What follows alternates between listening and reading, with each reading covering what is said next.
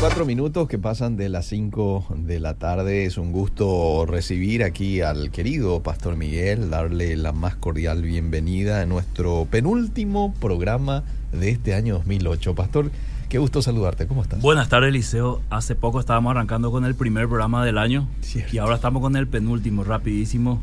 Pero así tiene que ser y cerramos un ciclo. Gracias a Dios, querido Eliseo, a pesar de que todavía falta un martes, podemos decir que Dios fue fiel Sí. nos guardó en la salud y de venía esos 40 kilómetros, 80 en este caso, ida y vuelta, de estar aquí para compartir con la audiencia. Y hoy con un tema, Liceo, un poco controversial, Hmm. porque seguramente vamos a pisar los callos de dos sectores, pero Mm. lo tenemos que decir porque siempre hemos eh, aprovechado esta programación para decir las cosas eh, como son y como la Biblia lo describe, más allá de que podamos eh, caer bien a un sector o, o no a otro. Mm. Eh, hay que decir lo que la Biblia dice, porque la Biblia es, es, la verdad, la palabra de Dios es la que dirige nuestra vida espiritual, es nuestra autoridad en materia de fe. Así que hoy quiero hablar un poco de católicos versus evangélicos. Hmm. Me tocó muy de cerca el tema Cacupé, querido Liceo, Ujú. porque en Ipacaraí la gente, los peregrinantes, ¿cómo no? ¿Cómo no? Para los que están en el Facebook, creo que ya estamos. Sí, sí, ya estamos eh, un en- saludo especial, enseguida también comparto. Estamos ya en Facebook Live y los amigos pueden comunicarse con nosotros vía Facebook como también vía WhatsApp. Ok, los peregrinantes bajan en Ipacaraí, Eliseo, como un punto de partida y comienzan a caminar. Sí. Y me acuerdo que en un año este, con los jóvenes de la iglesia fuimos a servir agua fría Mm. a los peregrinantes y a repartir folletos. En otra ocasión hicimos un concierto en plena ruta Mm. eh, testificando nuestra fe. Mm. Pero ¿qué pasa, Liceo? Eh, por las redes sociales, creo que todos lo vieron, hubo una, una pelea, vamos a decir, un- una manifestación en contra de la idolatría de dos pastores de la ciudad de Pirayú, que creo que fue viral el tema. Y me dejó pensando, Eliseo, eh, hacia dónde vamos en este siglo XXI en cuanto a también eh, una confrontación. Entre católicos y evangélicos. Porque esto es cultural en primer lugar, Eliseo. Porque Sí. en la época de los 60, 70, cuando los misioneros visitaban la ciudad del interior, Mm. el propio sacerdote armaba la turba Mm. para, eh, vamos a decir, contrarrestar el trabajo de los misioneros. Y también los, los propios sacerdotes encabezaban el, vamos a decir, la pedrada o lanzamiento de piedras y otros objetos hacia, hacia las campañas evangelísticas que hacían los pastores y misioneros. Mm. Así que también, de alguna manera, yo responsabilizo a los líderes católicos Mm. de esa cultura antievangélica. Ujú. De igual manera, parece que lo que nosotros criticábamos hace algunas décadas atrás, hoy también nosotros estamos cayendo en el mismo error. Nosotros digo, Eliseo, porque como pastor evangélico me tengo que poner también este el ropaje, aunque yo eh, me siento libre de haber hecho eh, cosas semejantes a lo que se vio en las redes sociales. Mm. Pero tengo que decir, nosotros como pastores también lo que habíamos criticado de la de los líderes católicos resulta que hoy em, este comenzamos a hacer casi las mismas cosas que habíamos criticado, Ah, ¿verdad? Es decir, convertirnos en líderes que atacan, Mm. eh, vamos a decir, las manifestaciones de fe de otra religión que no es similar a la nuestra o que es diferente o como quieran llamarlo. Así que titulé hoy el, el- la programación católico versus evangélico porque eso es lo que se percibe hoy en pleno siglo XXI donde debería haber, vamos a decir, más madurez, debería haber más progreso en, en ese aspecto. Sin embargo, vemos un retroceso peligroso y todo se ve a un fanatismo, a un radicalismo propio del siglo Mm. y donde parece que la única forma de hacernos entender y hacer saber nuestra postura es manifestándonos y si es posible en forma eh, violenta o drástica, irrumpir en el terreno del otro para hacerle saber nuestra postura. Parece que queremos obligarle a los demás a pensar como nosotros y si no piensa como nosotros ya se pone una línea en el medio y se declara la guerra. Y creo que estamos cometiendo un error, un error grave que todavía no estamos viendo las consecuencias, pero más adelante ojalá esté equivocado hoy, podemos comenzar a percibir este resultados nefastos del liceo porque Mm. el ambiente está caldeado, eh, es todo contra todo ahora, la Ujú. cancha está embarrada, así que aquí puede ocurrir cualquier cosa a partir de este incidente que hubo frente a la basílica con estos dos pastores, a quien tampoco yo les culpo directamente, Eliseo, porque pienso que la formación que ellos tienen seguramente les llevó a ellos a creer que estaban haciendo lo correcto. Así como ellos deberían haber sabido que toda esa multitud fue ahí también movido por una enseñanza de sus líderes diciéndole que esto es lo correcto y que esto es lo que tienen que buscar y de esa manera tienen que caminar y pagar su promesa a la Virgen que le ha hecho el milagro o el favor. Entonces, aquí tenemos eh, algunos puntos, Eliseo, que tratar esta, esta tarde. Las divergencias con los católicos y la convergencia, es decir, lo que nos diferencia y lo que nos asemeja con los católicos. Pero antes de arrancar, tenemos que decir que estamos en un país netamente católico, 90% y un poco más eh, de fe católica. Eso es un punto muy importante, que no somos enemigos. Esto lo quiero subrayar, Eliseo de negrita y cursiva. No somos enemigos. El, el, el, católico no es nuestro enemigo, bajo ningún sentido, ¿verdad? Yo fui católico, Eliseo, y, y amo a los católicos. Me identifico en muchas cosas con ellos más adelante lo voy a desarrollar. Y pienso que verlos a ellos como este idólatras, eh, vamos a decir, enemigos y causantes de todo el daño de este país, es un error también. Eliseo, porque eh, en ese sentido no podemos eh, culpar 100% a personas que han sido mal enseñados y en su enseñanza errónea ellos están haciendo lo que para ellos es correcto. Entonces, el Evangelio es primeramente, Eliseo, compartir el amor de Dios, mm. es para salvar almas y tenemos que arrancar este, de este punto. Y quiero, para puntualizar, hacer algunas eh, diferencias que se ve en el campo liceo. Primero, la cultura popular versus la cosmovisión bíblica. Mm. Muchas de las cosas que los católicos hacen ya va en el campo de la cultura popular liceo, no tanto en la cosmovisión bíblica. Es decir, mucha gente lo hace porque otro lo hace, sin, sin investigar si está bien o no está bien. Eh, muchos van a Cacupé, eh, muchos de los peregrinantes van a Cacupé sin ningún sentido de fe, sino solamente para acompañar a algún amigo, algún pariente, mm. o porque es el día que todos van, o para tener una experiencia, haber caminado algunos kilómetros. Mm. Eh, entonces, esto tiene que ver más con una cultura popular. Si nosotros queremos vivir la cosmovisión bíblica, tenemos que entender que la cosmovisión bíblica choca con la cultura popular, pero no choca Eliseo de una manera agresiva, mm. sino de una manera natural. Es decir, la cosmovisión bíblica nos enseña también a nosotros a entender la cultura en la cual vivimos, que vemos la Biblia cómo lo hicieron Jesús, los discípulos, eh, los apóstoles, cómo ellos intentaron entender la cultura en la cual vivían y usaron elementos de esa cultura para predicar el Evangelio. Pablo encontró una, un muro el cual decía eh, el Dios no conocido y utilizó ese muro para presentar a Jesucristo eh, a, esa, a esa cultura. Entonces, cultura versus como visión bíblica, en segundo lugar, apologética versus fanatismo. Mm. Estamos en un despertar apologético importante, interesante, Eliseo, pero yo veo más bien en las redes sociales fanatismo antes que apologetas. Eh, la apologética en sí, eh, la raíz de la apologética está basada en el versículo del de, eh, libro de Pedro, donde él dice que estemos preparados para presentar defensa a aquel que demanda de esta esperanza, razón de esta esperanza. Entonces, está hablando de términos muy importantes como fe, eh, defensa y esperanza. Entonces, cuando yo soy un fanático, yo defiendo atacando. Cuando soy apologeta, yo defiendo testificando y dando una esperanza a aquel que está debatiendo conmigo. Hay una gran diferencia en eso, querido Eliseo. Y en tercer lugar, el evangelismo versus el juicio. Una cosa es condenar desde mi punto de vista, desde mi perspectiva, y otra es evangelizar, presentar el Evangelio como alternativa de vida, como la única alternativa de salvación para el ser humano y presentarlo de una manera que el ser humano pueda meditar y tomar una decisión. Si yo condeno de entrada y emito un juicio ya condenatorio, poco o nada puedo hacer después con el evangelismo, querido Eliseo. Vos sabés que con, con, esto último que mencionás, me viene a la mente lo que hacía un pastor años atrás, precisamente un 8 de diciembre. Colocaba bafles a lo largo de, no sé, ponele este, unos 300, 500 metros así, de este lado, 500 metros de este lado, y empezaba a predicar. Pero predicaba el Evangelio, no le condenaba a nadie, no le llamaba a nadie idólatra, ¿verdad? Este, predicaba las buenas noticias. algo así lo que está mencionando, ¿verdad? Nosotros estamos llamados a evangelizar, a presentar a Jesús, no tanto a confrontar, somos unos idólatras, como se vio en años anteriores también en otro sector y este pastor que vos acabas de, de mencionar. Claro, eso, esto, esto, Eliseo, de lo que pasó ahí en la explanada de la Basílica, muestra más, más bien una situación que estamos viviendo en este siglo XXI, mm.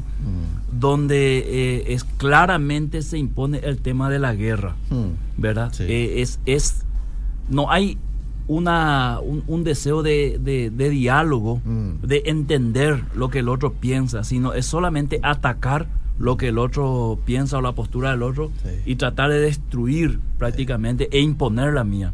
Y yo no veo el cristianismo no veo en la Biblia que nosotros necesitemos hacer eso. Nosotros en primer lugar tenemos el poder del Espíritu Santo que es el que convence. Nosotros luego como hombres no podemos hacer absolutamente nada. Es el Espíritu Santo el que obra. Nosotros fuimos llamados a predicar, a hacer buenas obras, a hacer luz, a hacer sal y un montón de cosas que describe la Biblia. Entonces, el, trabajo espiritual, el trabajo más fuerte lo hace el Espíritu Santo. Entonces, yendo a atacar eh, de esta manera eh, la, religión o la fe de otro, yo creo que poco colabora con evangelizar eh, a un católico o mm. cualquier otra este, religión, ¿verdad? Sino tiene que haber un acercamiento en el amor de Cristo. Si Dios, querido Eliseo, se acercó con nosotros con amor y mm. con ese amor este, nos llamó y nos demostró su amor en la cruz, nosotros no podemos hacer menos. Dice la palabra que basta al discípulo ser igual a su Señor. Entonces, no debemos superar eso, sino hacer lo mismo que hizo este Dios con nosotros, acercarnos con amor. Hay gente que vive en ignorancia y como dije, muchos de ellos eh, no son culpables de vivir así, sino son el resultado de las malas enseñanzas, eh, querido Eliseo, de sus líderes que le han eh, enseñado mal. Entonces, ahí está el, el, tema que tenemos que entender. ¿verdad? Ellos fueron enseñados así y, bueno, eh, ¿qué vamos a hacer, querido Eliseo? ¿Verdad? Ellos lo tienen que vivir de esa manera, entonces eh, toda la culpa no creo que la tenga este el fiel católico que camina hasta Cacupé para, este vamos a decir, cumplir su promesa a la Virgen. Si no mm. fue enseñado así, ¿verdad? Y el que enseñó así lleva mayor condenación, en este caso, según la palabra de Dios. Permitime saludar a Fabio Lescano, que está viendo nuestro programa desde Río de Janeiro, Brasil, pastor. Mira qué bueno, saludo Fabio, Dios te bendiga. Es que gracias por la sintonía. Y hay otras personas más que ya se están comunicando aquí vía Facebook, eh, también vía WhatsApp. Voy a leer ya enseguida algunos mensajes. Buenas tardes, dice Carlos Alberto. Eh, Lili Ferreira también en plena sintonía, Esther Lescano, sabias palabras, la del pastor. Eh, buenas tardes, Pastor Gil. Yo lo que veo es agentes marianas que católicos. Yo respondo a los católicos que me atacan con la palabra de Dios. No sé si eso está bien, dice, pero yo esa es mi manera de actuar. Eh, hola, yo soy católica y siempre escucho Obedira. Todo el día suena en mi casa y con respecto al tema me duele los enfrentamientos que fanáticos de ambos lados eh, están eh, teniendo.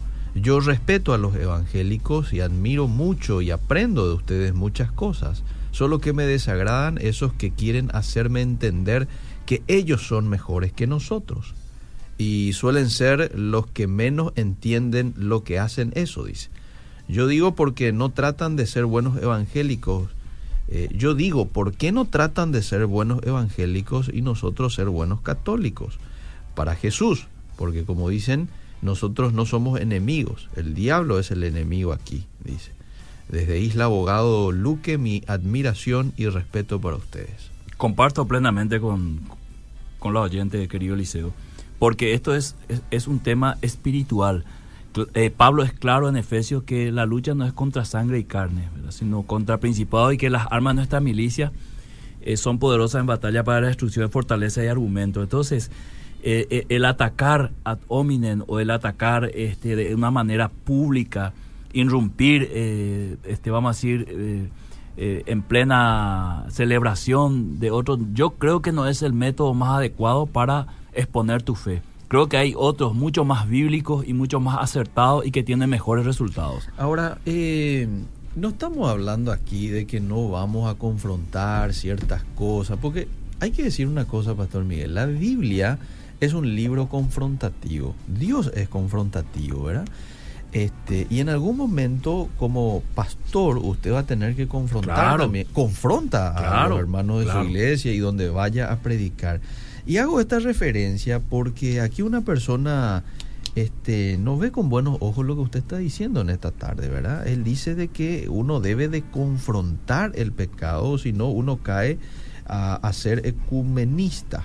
Y hay que hablarle, te escuchen o no, o dejen de escuchar, hay que hablar el Evangelio y de manera clara y confrontativa, ¿verdad? Y no estamos diciendo en ningún momento de que no se va a confrontar. Eh, a ver, dice la idolatría es pecado y Dios va a demandar eso también, dice. Eh, estamos viendo nomás el tema de los métodos, el lugar, el momento. Muchas veces se actúa imprudentemente, ¿verdad? Entonces, en vez de tener recepción del otro lado, lo que tenemos es puertas cerradas, pero no puertas cerradas porque no interese el Evangelio o no porque no interese Jesús. Este, no, puede que Jesús sea atractivo para mucha gente, pero muchas veces se nos cierran puertas por una falta de, de- de- de buen manejo en cuanto a los métodos de evangelismo. Por supuesto, querido Eliseo y oyente, concuerdo contigo que hay que confrontar el pecado y que la Biblia y Dios confronta al ser humano con su pecado. Ese no es el tema en discusión ahora. El tema en discusión ahora es eh, crear una imagen de que estamos en guerra entre católicos y evangélicos en un país eh, prominentemente católico, ¿verdad? Eh, y, y- y hacerlo con métodos pocos ortodoxos, vamos a decir, o métodos poco espirituales, Mm, ¿verdad? mm. Porque eh, confrontar el pecado, denunciar el pecado, hay muchas formas de hacerlo, Mm. ¿verdad? Y yo creo que la forma la tiene que dar Dios de una manera que no contradiga su palabra. Y nosotros fuimos enviados a predicar el Evangelio y a presentar a un Dios de amor, ¿verdad? A, a traer luz a los que están en, en tinieblas. Mm. Ahora, yo no veo una forma correcta en plena celebración, ¿verdad? Irrumpir eh, ante miles. Y, y- y en qué terminó eso finalmente? Mm. Finalmente terminó en un enojo, en una discordia y casi una pelea con intervención policial. Mm. Entonces no veo el obrar del Espíritu Santo en eso. Ujú. Eh, la intención haya sido buena, ¿verdad? No discuto eso. Eh, inclusive me pueden decir, el Señor me mandó a decir, ¿verdad? Y hasta ahí yo podría respetar inclusive, pero el resultado final no fue lo esperado, ¿verdad? Entonces, eh, yo creo que en ese aspecto tenemos que cuidarnos de no caer en esa línea de confrontación, eh, no confrontación con el pecado, sino confrontación de dos grupos eh, polarizados, radicalizados, ¿verdad?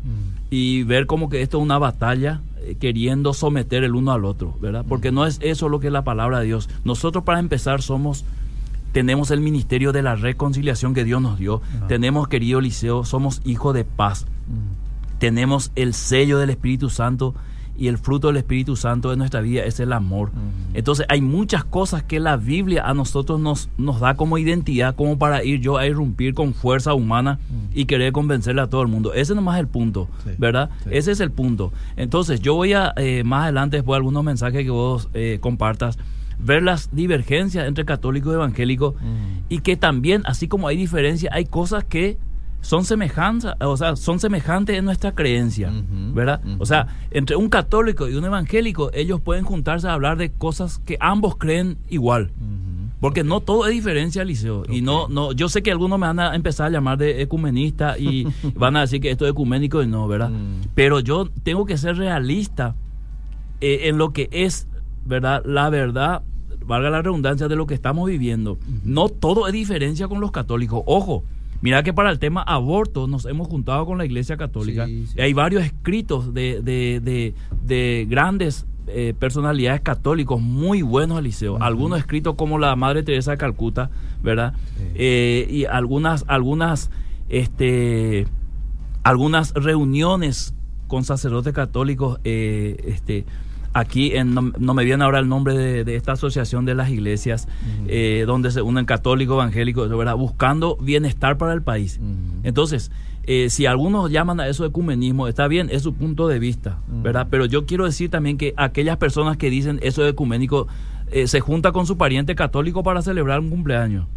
Se junta con su vecino católico para hacer eh, para limpiar el barrio. Entonces también eso sería ecumenismo. Entonces, esa palabra ecuménico en sí no es malo, Eliseo, porque eh, eh, la raíz eh, no tiene nada que ver con lo que muchos interpretan con ecumenismo, ¿verdad? Entonces, también no es comprometer mi fe al, al, yo juntarme con otra persona, otra religión para hacer un bien que yo creo que en la Biblia describe claramente que ese bien está puesto por Dios o fue ordenado por Dios. Te doy un simple ejemplo, el tema del aborto.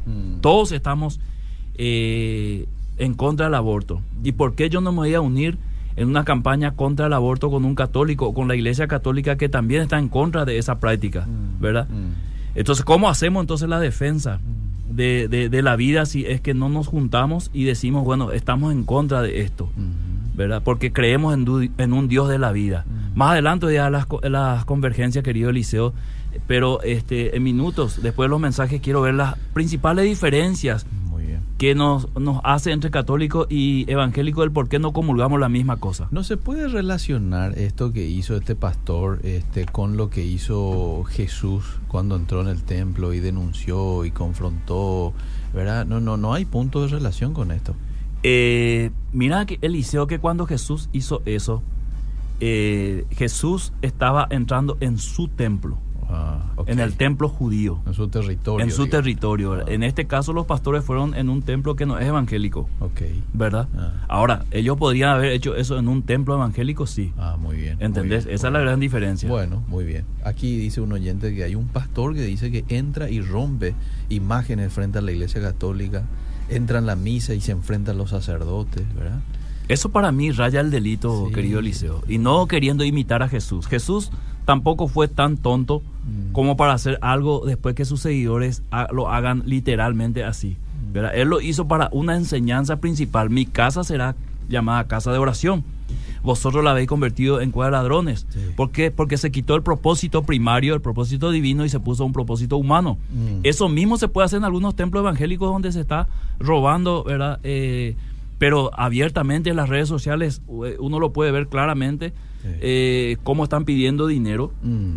en un lugar donde aparentemente tendría que ser un lugar de adoración y oración. Mm. Se convierte también en un lugar de recaudación. De eso no tenemos que sentir vergüenza de decir hoy que son templos y pastores evangélicos, ¿verdad? entre comillas.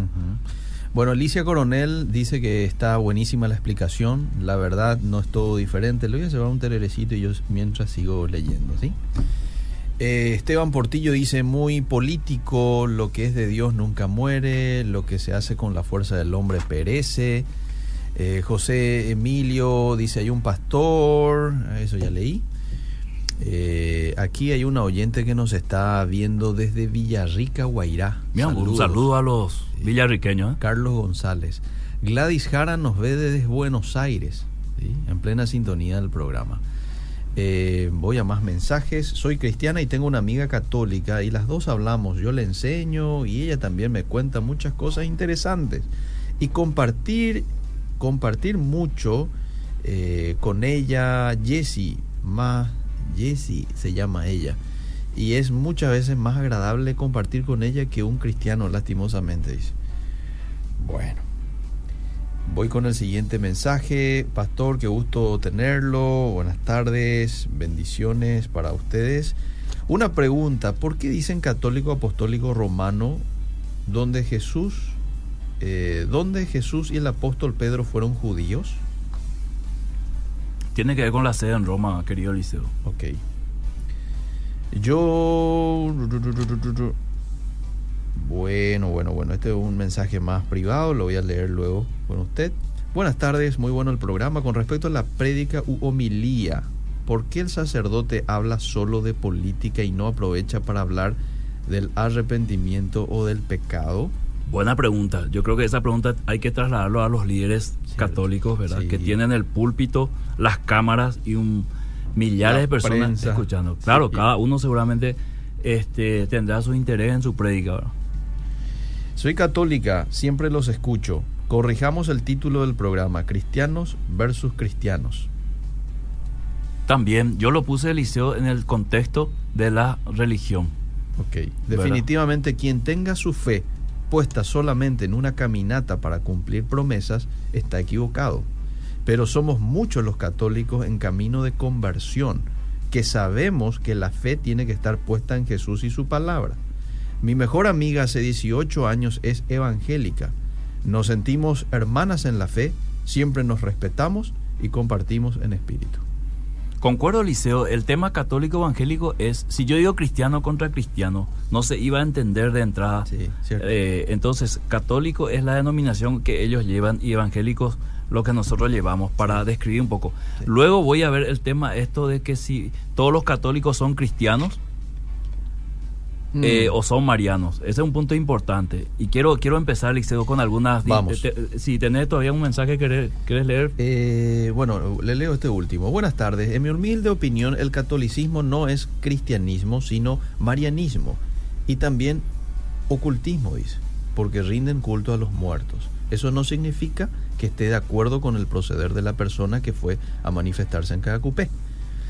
Según la opinión de esta oyente, debemos de testificar día a día, no solo con las palabras, sino con nuestro testimonio de vida. Así es. Bueno, esa es la opinión de la oyente. En primer lugar, Eliseo, tenemos que ver, para los católicos el Papa es una persona, es el vicario de Cristo, el sustituto y máxima autoridad de la Iglesia católica en materia de fe. ¿verdad? Sí. Para nosotros, llamados evangélicos, la Biblia es la máxima autoridad en fe y conducta. Entonces hay una gran diferencia ahí. Hay una gran diferencia entre lo que pueda decidir una persona común y corriente llamado Papa, que asume al poder, entre lo que pueda decir 66 libros que tienen tras sí varios autores, varios siglos de historia, varias profecías cumplidas, y que se centra en toda la persona de Cristo. Porque Cristo mismo en Juan capítulo 1 dice que Él es la palabra, el logo, ¿verdad? el rema. Entonces, hay una gran diferencia entre tener como autoridad a la Biblia y tener autoridad a un hombre que pueda dar ordenanzas a toda, a toda una legión de seguidores que este, lo toman como su autoridad. Entonces, ahí hay una gran diferencia. Cuando se sienta un católico con un evangélico a conversar sobre la autoridad, eh, ahí hay una diferencia. ¿verdad? Una segunda diferencia, Liceo, es la persona de María como intercesora ante Dios. En, en- en- en ese rezo, Santa María, Madre de Dios, ruega por nosotros pecadores, ahora y en la hora de nuestra muerte. Amén. Hay una gran diferencia en que el, el intercesor, el único mediador entre Dios y los hombres, para el evangélico, es lo que dice la Biblia, Jesucristo, hombre. Mm. Entonces, es aquí donde, porque el oyente dice que la- la- los católicos, o en su mayoría los católicos son marianos? Porque si vos tenés a tu único intercesor ante Dios, a María, entonces no sos cristiano, sos mariano. ¿Por qué? Porque si tenés a Cristo como el único camino para llegar a Dios y podés decir, Jesús, Hijo de Dios, ruega por nosotros ahora en la hora de nuestra muerte, amén, cambia el rezo Mm. sustancialmente, querido Liceo. Pero hay un, una- un, un viro de 180 grados. Mm. Entonces, si yo creo en María como mi intercesora y mi, mi- mi puente para llegar a Dios, entonces soy mariano, no soy cristiano. Mm. Y este es un punto que los católicos tienen que debatirlo y eh, hablarlo, ¿verdad? Si realmente es Cristo o María el que ocupa ese lugar. Yo estoy diciendo los credos católicos o la doctrina católica tal cual como ellos enseñan, Mm. ¿verdad? Como María intercesora ante Dios. Eh, la salvación es otro tema, Liceo. No solo viene por la fe, sino por los siete sacramentos, los cuales eh, son bautismo, confirmación, comunión, penitencia, ¿verdad? Eh, entonces, para nosotros la salvación es por fe en Cristo Jesús en su obra y las obras son consecuencia de nuestra fe. Entonces vemos ahí otra diferencia en cuanto a la salvación cuando hablamos de católicos y evangélicos, querido Eliseo. En la doctrina del purgatorio es una enseñanza católica, un lugar donde se paga las culpas antes de ir al cielo. Mm. O, o sea, un, un lugar intermedio entre el cielo y el infierno. Para nosotros, eh, según la Biblia, eh, No al morir, claro, no hay lugar intermedio. O te vas en la presencia de Dios a la salvación o te vas al infierno a la perdición, ¿verdad? El otro es el, el rezo a los muertos creyendo en el poder para responder. Y esto cualquier católico que está escuchando la radio, con todo respeto, yo estoy describiendo las prácticas católicas, la enseñanza católica. Esto es lo que vemos a diario. Yo también vengo de, de- de- de raíz católica y sé que lo que estoy diciendo es una realidad. Es decir, rezarle a una persona que murió, ¿verdad? Tenerle en cuenta como si fuera un vivo que puede responder, cuando la Biblia dice que el único que puede responder es Dios. Mm. ¿verdad? El al único a, a quien se tiene que orar y pedir es a Dios. A esto lo enseñó Jesús claramente en Mateo 7 cuando habla del Padre nuestro, ¿verdad? Entonces, para nosotros los muertos no tienen comunicación con los vivos, ¿verdad? El único que tiene comunión con nosotros es Dios a través de su palabra y a través de su Espíritu Santo. O sea, si alguien te va a hablar del más allá, ese es Dios. Ese es el Espíritu Santo que nos fue dado como consolador y como paracleto. La palabra, palabra paracleto sería lo que es un GPS hoy para guiarnos día a día. Entonces, la Biblia católica está compuesta por 73 libros de liceo. 73. 73 libros. Sin embargo, la iglesia, eh, la, la, la, Biblia evangélica, la que usamos nosotros, tiene 66 eh, libros. Para nosotros, demás, los demás libros eh, eh, compuestos por la, la, el libro católico, la Biblia católica, no son válidos en materia de fe y doctrina. Okay. ¿verdad? Fueron agregados ¿verdad? después de que el canon fue cerrado. Entonces, para nosotros no son válidos esos libros y no tiene no tiene este concordancia con lo que con todo lo que dice la Biblia, uh -huh. ¿verdad? La Biblia tiene un mensaje claro de principio a fin y estos libros que fueron añadidos no tienen concordancia con eso. Okay. El otro es el bautismo de niños, querido Eliseo, para ser considerado cristiano, mm. ¿verdad? Para nosotros el bautismo es voluntario. Eh, al considerar a Jesús como Salvador y Señor, uno se bautiza en su nombre como testimonio público de lo que ha ocurrido en su interior. Y lo hace de manera voluntaria, bien claro, pensada, bien reflexionada. Claro, y es ahí donde la persona se convierte en hijo de Dios según la Biblia, mm. ¿verdad? Pasa de ser creación de Dios a hijo de Dios. Por esa relación con Cristo, por eso Cristo es el puente fundamental para ser hijo de Dios. Okay. Clarito. Eh, Juan capítulo 1 verso 12, más a todos los que le recibieron, a los que creen en su nombre les dio el poder de ser hechos hijos de Dios. Mm. Entonces, estas son diferencias eh, significativa entre un católico y un evangélico sin que esto implique precisamente, Eliseo, confrontarnos en una guerra. Mm. Sino estos son, estos son motivos para un diálogo, Biblia en mano, mm. y ver la verdad dónde está. ¿verdad? Mm. Ahora, así como hay diferencia, Eliseo, no sé si tenemos tiempo todavía para algunos mensajes y luego ver las convergencias. Tenemos, tenemos un poquito tenemos, de tiempo. Tenemos, tenemos. ¿Cómo podría converger con un católico en cuanto al bautismo? Dice, ¿cómo podría explicar el bautismo que realizamos en nuestras iglesias? Y lo acabo de explicar, Eliseo, sí, ¿verdad? La sí. persona tiene que tener certeza de, de sus pecados, creer en la obra de Jesucristo y bautizarse en su nombre. Sí, debe ser consciente. Y un niño no tiene, no tiene conciencia, Eliseo, ni de su nombre, uh -huh. ¿verdad? O sea, a la edad que son bautizados en la iglesia católica, el niño ni siquiera sabe todavía eh, dónde está eh, ni, ni, cuál es su nombre, ¿verdad? O sea, no tiene conciencia. Mm. Sin embargo, una persona adulta puede, puede reconocerse como pecador, conforme a lo que la Biblia dice, y recibir a Jesucristo como el único salvador de su vida y ahí bautizarse por esa fe. Bueno, muchos católicos escribiendo. Y está okay. bien, porque ellos tienen que está dar bien, también su parecer. Claro que ¿verdad? sí, claro que Soy sí. una católica que siempre les escucha. En realidad, María no intercede ante Dios, sino que intercede ante Jesús. Y Jesús es quien lleva nuestras oraciones a Dios. Es como una intercesión que nosotros mismos podemos hacer al orar por otra persona. Nosotros intercedemos en oración por la persona que te pidió oración. Todo tiene un porqué dentro de la iglesia. Hay una gran diferencia entre, eh, eh, entre que interceda a una persona viva. O sea, yo puedo interceder ahora por una persona. Es cierto lo que ella dice, ¿verdad? Nosotros podemos interceder por una persona ante Dios. El tema es que María murió hace casi dos mil años. Sí. Entonces no puede una persona que murió hace dos mil años interceder hoy ante Jesús por nosotros. Eso es categórico, ¿verdad? Si ah. nosotros que estamos vivos podemos interceder, orar por nuestros vecinos, amigos, familiares. Ahí hay una diferencia grande, ¿verdad? ¿Por qué? Porque el único que murió y resucitó y venció la muerte es Jesús. Mm. Entonces, si cambia el sentido de que María no es el que está orando, la que está orando a Dios intercediendo, sino a Jesús, es lo mismo, porque Jesús es Dios también. Mm. Entonces, en ese sentido, aquel que crea eso resulta ser Mariana, en el sentido de que cree en el poder que tiene María para persuadir a Jesús o eh, convencer a Jesús o interceder por nosotros delante de Jesús para que luego Jesús interceda por su Padre. ¿Verdad? No cambia eh, el sentido. Esto como la matemática, Eliseo. El sí. orden de los factores no, no, altera el resultado finalmente. Sí. ¿Quién decidió qué libros incluir y qué libros no incluir en la Biblia evangélica y por qué? Dice bueno, eso es una historia eh, larga que nos viene. Sí, sí, sí. sí. Eh, podemos, podemos hacerlo en otra, en otra programación de cómo se formaron los cánones, ¿verdad? Es un poco de historia también, pero eh, esos fueron finalmente los libros que este, fueron aceptados como libros eh, que compone la Biblia, que en, en, en, su esencia original significa biblioteca, ¿verdad?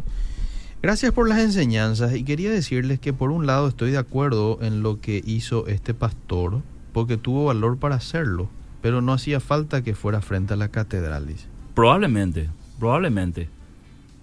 Concuerdo con ella, porque era un momento eh, muy sensible para el católico.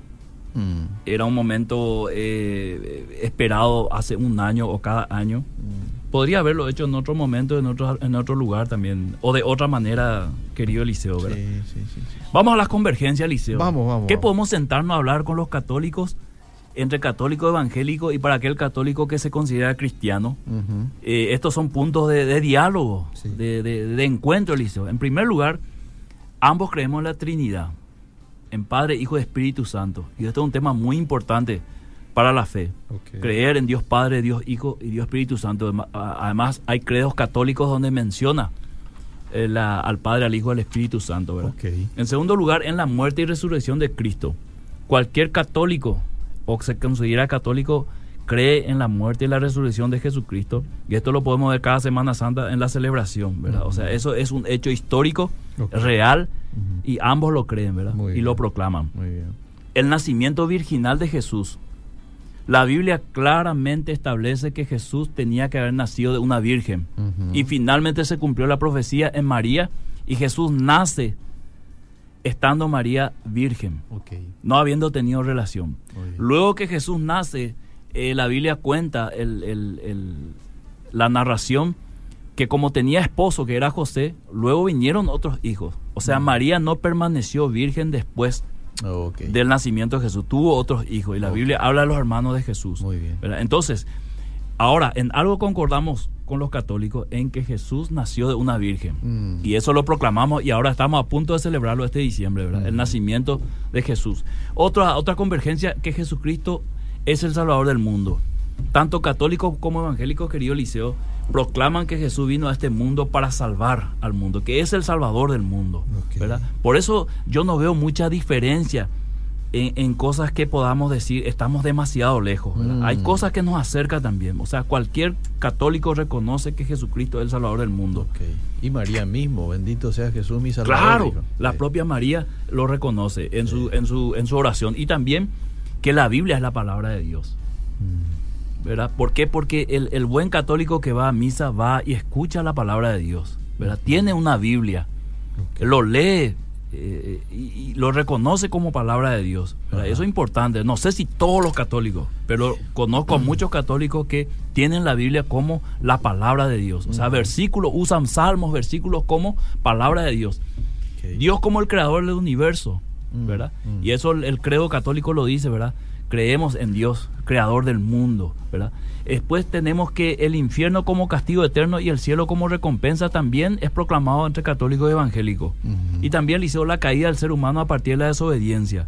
Tanto la iglesia católica como evangélica reconocen que el hombre este, cayó en pecado y a partir de ahí está, está en una situación de perdición, ¿verdad?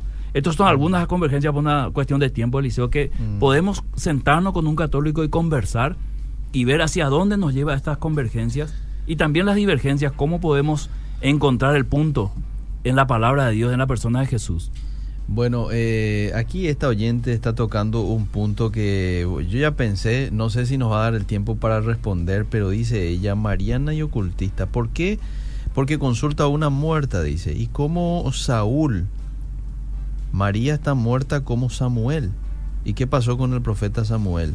¿Cómo es esto? Si me pueden explicar. Saúl que va a hablar con el profeta. Sí, bueno, tiene varias interpretaciones. Eh, pero es medio Eliseo. larguito, probablemente, eh, mucho tiempo se nos va. interpretaciones tales como, como que realmente no fue Sa- eh, Samuel, sino un espíritu eh, engañoso.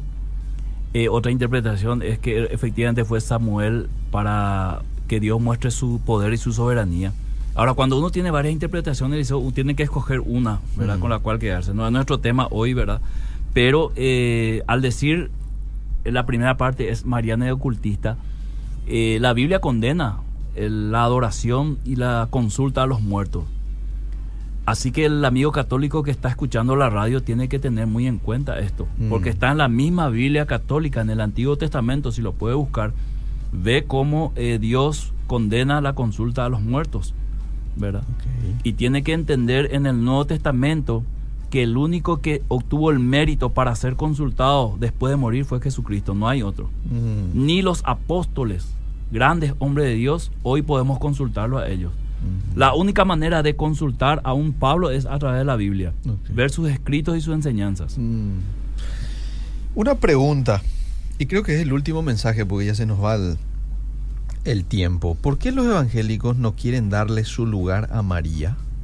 Muchos parecen que la odian, por así decirlo, sabiendo que mayor ejemplo de obediencia después de Jesús fue ella. Tiene toda la razón en lo que dicen y duele. Pero ¿por qué no quieren hablar de ella? Mira, Eliseo, no es por nada, te voy a mostrar así en pleno Facebook mi Eh. computadora lo que está escrito en primer lugar, si puedes leer. Dice, ¿cómo evangelizar? Sí. Partir de las convergencias, exaltar las virtudes de María como una mujer de fe. Ahí está. Nadie, ningún evangélico en su sano juicio y siendo bíblico 100% puede negar la, la- la vida de María y el ejemplo de María como una mujer de fe. Mm. Eh, eh, arriesgando su reputación, arriesgando su futuro Sí, matrimonio. sí, o sea, para mí, Eliseo, como pastor evangélico, Sí, mi modelo de fe es María. sí, ¿verdad? Porque tenía más que perder que ganar aceptando el reto, el desafío del ángel. Pero ella dice, acá está tu sierva, un ejemplo de obediencia, hágase tu voluntad, Mm. que es la actitud que todos tenemos que tener. Así que decir que nosotros despreciamos a María es un error, ¿verdad? Porque para, para, para el evangélico lo que no eh, puede aceptar es que María sea intercesora entre Dios y los hombres. Ahora, de que María fue una gran, una extraordinaria mujer de fe y un ejemplo de obediencia, categórico, 100%. Bueno, pastor, si Dios nos permite, el próximo martes nos volvemos a reencontrar para compartir el último programa del 2018. ¿Qué, qué te parece si hacemos el próximo programa un recuento de lo que ha sido este, vida positiva a lo largo de este año y le damos una participación especial a la audiencia excelente. a que también pueda este, participar y decirnos un poco cuál fue el programa que más le gustó, qué fue lo que aprendió con este programa. ¿Te parece? Lo podemos hacer, Liceo. La audiencia se merece. Muy bien, y respondemos algunas preguntas. Y ahí podemos responder estas preguntas tipo si fue Samuel o no el que se le apareció a Saúl a través de la divina. Ya está, excelente. Seguimos, pastor. Hasta el próximo martes.